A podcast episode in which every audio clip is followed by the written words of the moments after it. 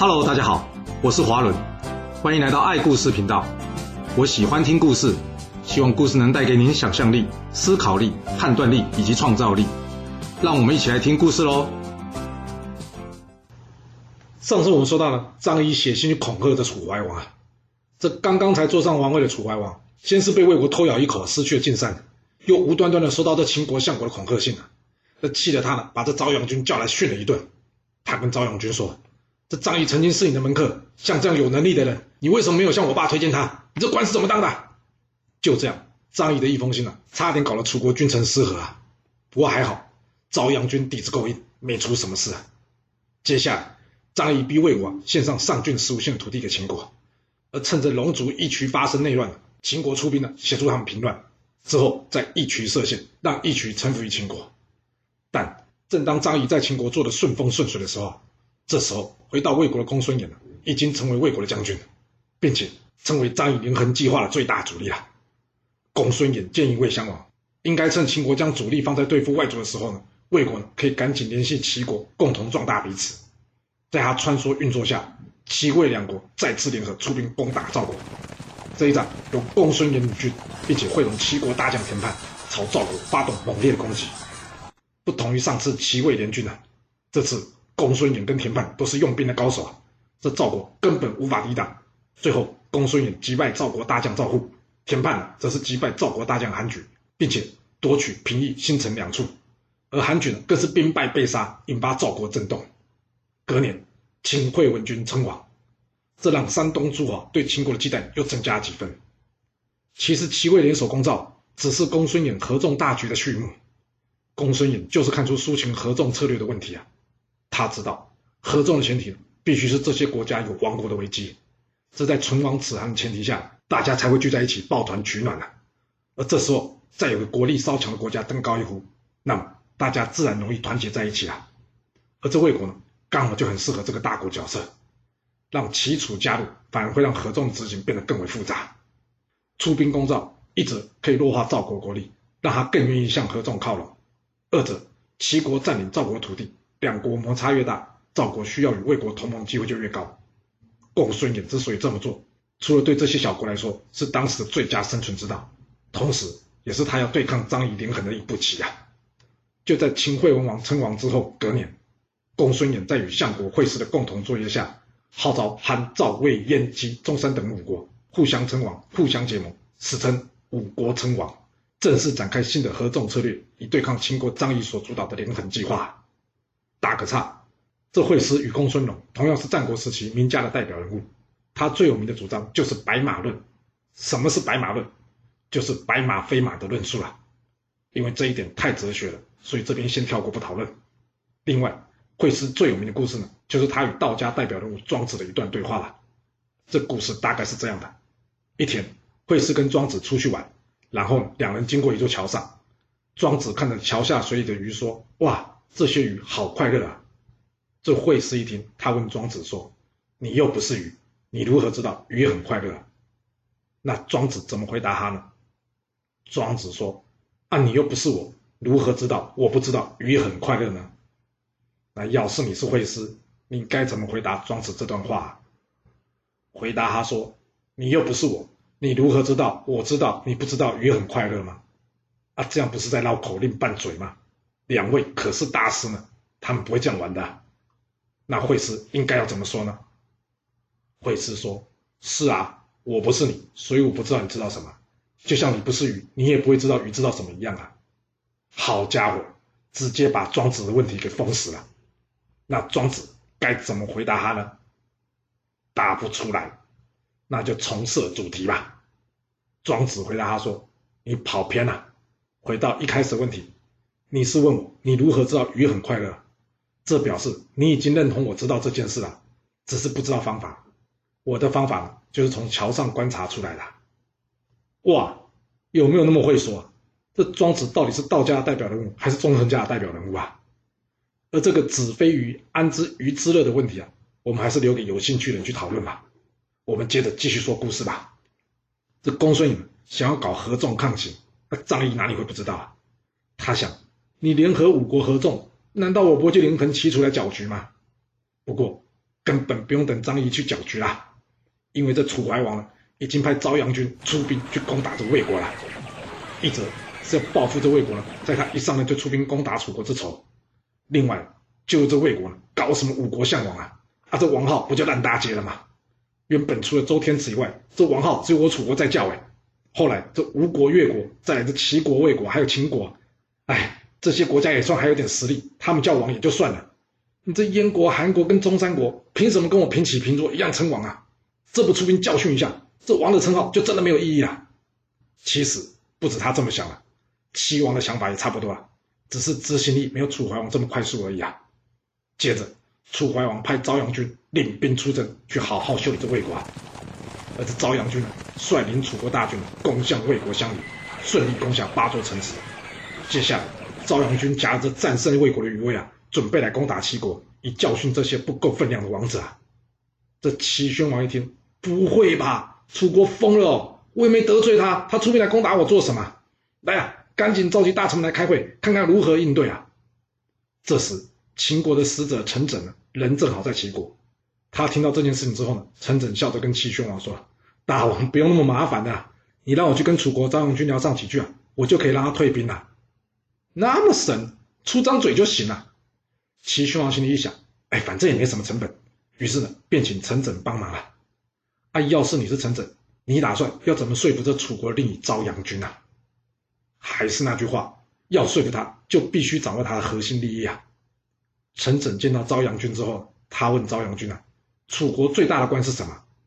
这昭阳君骄傲说：“当然是我这个令尹啦。”陈轸再接着问：“那要是您战胜魏国，又战胜齐国，楚王会封赏你什么样的官位呢？”昭阳君一听：“你脑袋是有问题吧？都跟你说楚国令尹是楚国最高的官位了，大王还能给我什么官位啊？”陈轸笑着说：“就是啊，我跟您说个故事啊，有一群人呢拿到了一壶好酒，但这酒呢不够大家分。”于是啊，就有人提议啊，哎，我们来比赛画蛇吧，谁先画完呢，就可以一人独得这壶好酒。就这样，比赛开始啦。而其中有一位呢，他画的非常快，一下就画好了。那接着呢，他就拿起这酒来准备要喝。不过这时候呢，他看一看旁边的人，嚯，实在画的有够慢的。于是他把这酒放到一边了，然后帮自己的手加上几只脚。而就在这时候，另外一个人也画好了，这个人呢，把酒抢了过去了。这个第一个画好蛇的人呢，很生气的说啊，哎，这蛇是我先画好了，你怎么把酒抢过去了呢？但这个人却说，你那哪是蛇啊？这蛇可没有脚哦，所以这壶酒是我的。啊。朝阳君听完笑了笑说，没错，蛇没有脚，他的确是输了。陈轸接着说，是啊，再多加就多余了嘛。明公，你已经是令尹了，就算战胜齐国，您还是令尹啊，您的官位还能再多加吗？但是。要是不幸战败，或是没有战胜呢？您难道不会被楚王惩罚吗？这打仗可没有人保证结果会如何，不是吗？与其最后出现不利的结果，让楚国失去像您这样优秀的人才，还不如现在您就撤军，也算给齐国留下个好印象。您说是不是啊？要不然就真的成为画蛇添足了，不是吗？朝阳君一听，哎，有道理耶，所以他决定了撤军，打道回府了。而这句画蛇添足了，就成了成语典故，比喻多此一举，反将事情弄糟啊。嗯，看来这陈轸也是一张嘴很能说的。不过怪的是，他既然是秦国的使者，怎会掉过头来当齐楚两国的和事佬呢？这齐楚之间越乱，秦国不就越有利吗？是啊，要是齐楚越乱，秦国就越有利，啊越有利，张仪的位置就越稳，那陈轸还有机会出头吗？大家都是靠嘴吃饭的，总不能好处都让张仪给占走吧？这张仪恐怕没算到自家人会帮忙化解齐楚的纷争啊！当然，这也有可能是秦惠文王有心的布局啊！这怎么说呢？我们接下来看吧。这秦惠文王又是攻打魏国，又是取得一区，还又称王，这一时之间呢，让他想要进军中原，一展秦国国威啊！但是要孤军深入中原，这绝非好事啊！加上这齐楚啊，本来是秦国应该要联合对抗合纵的对象哎，然而秦惠文王就是要进兵中原，张仪也阻止不了啊。刚好这时候爆发了楚国攻魏，并且移师攻打齐国的事件。这张仪向秦惠文王建议，若想要进军中原，可以趁这次楚国攻打魏国的时候呢，向魏国及韩国借道出兵攻齐啊。秦军可以假借援助魏国对抗楚国的名义出兵进入魏晋，在楚国赵阳军遗失之后呢，秦军也可以立刻将军队呢调往齐国。这秦军原先打算出其不意啊，给齐国来个奇袭，直接给齐国重创。但齐王这时候启用大将匡章迎战这齐军啊。再打个岔，依据《战国策》的记载，这仗呢应该是发生在齐威王的时代。不过依据《史记》时间的记载，却好像发生在齐宣王的时代。这个地方有点乱。不过前面说过了，我们是在说故事的，不是来考据历史的。这部分就交给考据学者去搞定吧。我们这里就不讲哪个王，统称齐王。好，我们接着说了。匡章领军之后呢，快速来到齐鲁边境商丘这地方，迎战秦军主力啊。这秦军奇袭不成，又孤军深入，为了严明军纪，并提振士气啊，秦军下令不可以到柳下惠的坟墓附近去打扰他安息，并且呢，提高此战的奖赏，准备与齐军一战定胜负了。这匡章看到秦军的举动，他判断秦军将领必定是因为孤军深入啊，现在偷袭不成，又担心后方有韩魏偷袭，所以呢，不敢主动上前与齐军一战。现在呢，秦军已经陷入了进退两难的局面了。太好了，这样就有操作的空间以及时间了。接下来，匡章派出使者频繁的前往秦军阵营，表面上是试图劝退秦军，但实际上只是偷偷让部分的齐军呢混入秦军阵营。两军对峙的时间一天天过去了，这时候齐国境内开始有了匡章可能投降秦国的谣言出来了。虽然这样的谣言一而再、再而三的传向齐王。但是齐王却不为所动啊！他跟大家说：“我相信匡章一定不会造反的。”真的吗？这匡章一看时机成熟了，他突然间对秦军发动攻击。虽然这齐军一连几天来都是来劝退秦军的，好像没有准备要打。不过秦军对这突然而来的攻击啊，可不是没有准备的。面对齐军来犯，秦军也立刻正面一战齐军呐。但双方才刚刚交战不久。这时候，秦军阵中突然间四处出现齐军的旗帜了。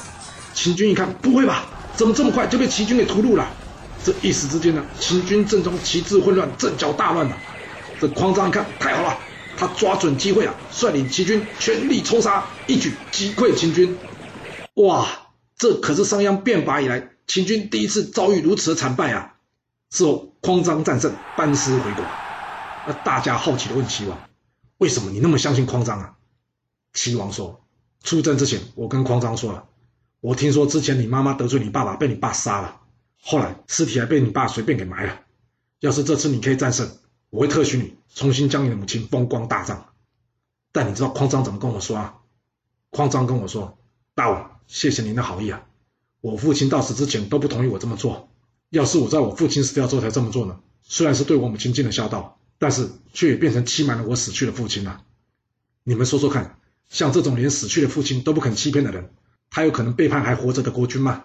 所以我相信他一定不会背叛我投降的。对于齐王对自己的信任啊，匡章听到之后他十分感动啊，他决定要誓死效忠，以报答齐王对他恩情啊。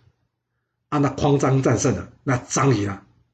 张仪就惨了，因为战败总要人来背锅吧。为了担心东方诸国会趁此机会合纵攻秦啊，秦惠文王赶紧派出陈整。以西番之城呢向齐国谢罪，另外让张仪前往聂商啊与齐楚会盟，以避免这合纵之火烧进秦国里面来。会盟结束之后，张仪引咎辞去秦国相国的职位，离开秦国。行不行啊？这前面才放走了一位公孙衍，后面又离开了一位张仪，这两人出去对秦国不会有伤害吗？不会，至少张仪不会，因为张仪离开秦国。正是秦惠王与张仪的一步险棋啊，所以我们前面才会说，搞不好之前的商丘战败也是在这场布局之中啊。当然了，这也有可能就真的是秦惠王大头阵导致战败啊。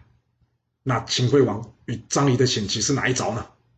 就是张仪假装挂冠求去，然后跟公孙衍一样到魏国去当官。不过不同的是，公孙衍是真心帮主国，而张仪这次去呢，他则是要颠覆魏国。完成他的连横大计啊！来到魏国的张仪，先是拿着他鬼谷子高徒以及他曾经当过秦国相国的显赫经历啊，顺利的击走这会师，被升为相国。等一等，历史有没有写错啊？哪有这么容易就让他当相国啊？要是真这么容易，那怎么公孙衍没有当相国啊？只是因为公孙衍不爱跟人家斗吗？不会吧。不过好可惜，这段精彩的过程，历史真的没有记录下来呢。啊，我也没有办法自己补脑一下，到底发生了什么事。那张仪升任相国之后，应该要做什么呢？当然就是劝这魏襄王跟秦国友好，对抗山东诸国啊。又来这套，你当魏襄王是傻子吗？当初商鞅就是用这套忽悠他老爸的，他怎么可能随随便便又中计呢？而且他之前不是在听了出秦的建议，接受这合纵吗？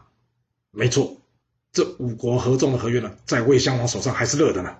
他可不想开第一枪，当个背弃盟约的人呐。看到这，张仪想，看来这是敬酒不吃，要吃罚酒了。好啊，那你就等着看吧，看是五国合纵能保你，还是秦国比较强。于是呢，他偷偷联系着秦惠王啊，准备出兵攻打魏国，向魏国施压了。而就在这时候，魏国出现了一件大新闻呐。什么新闻？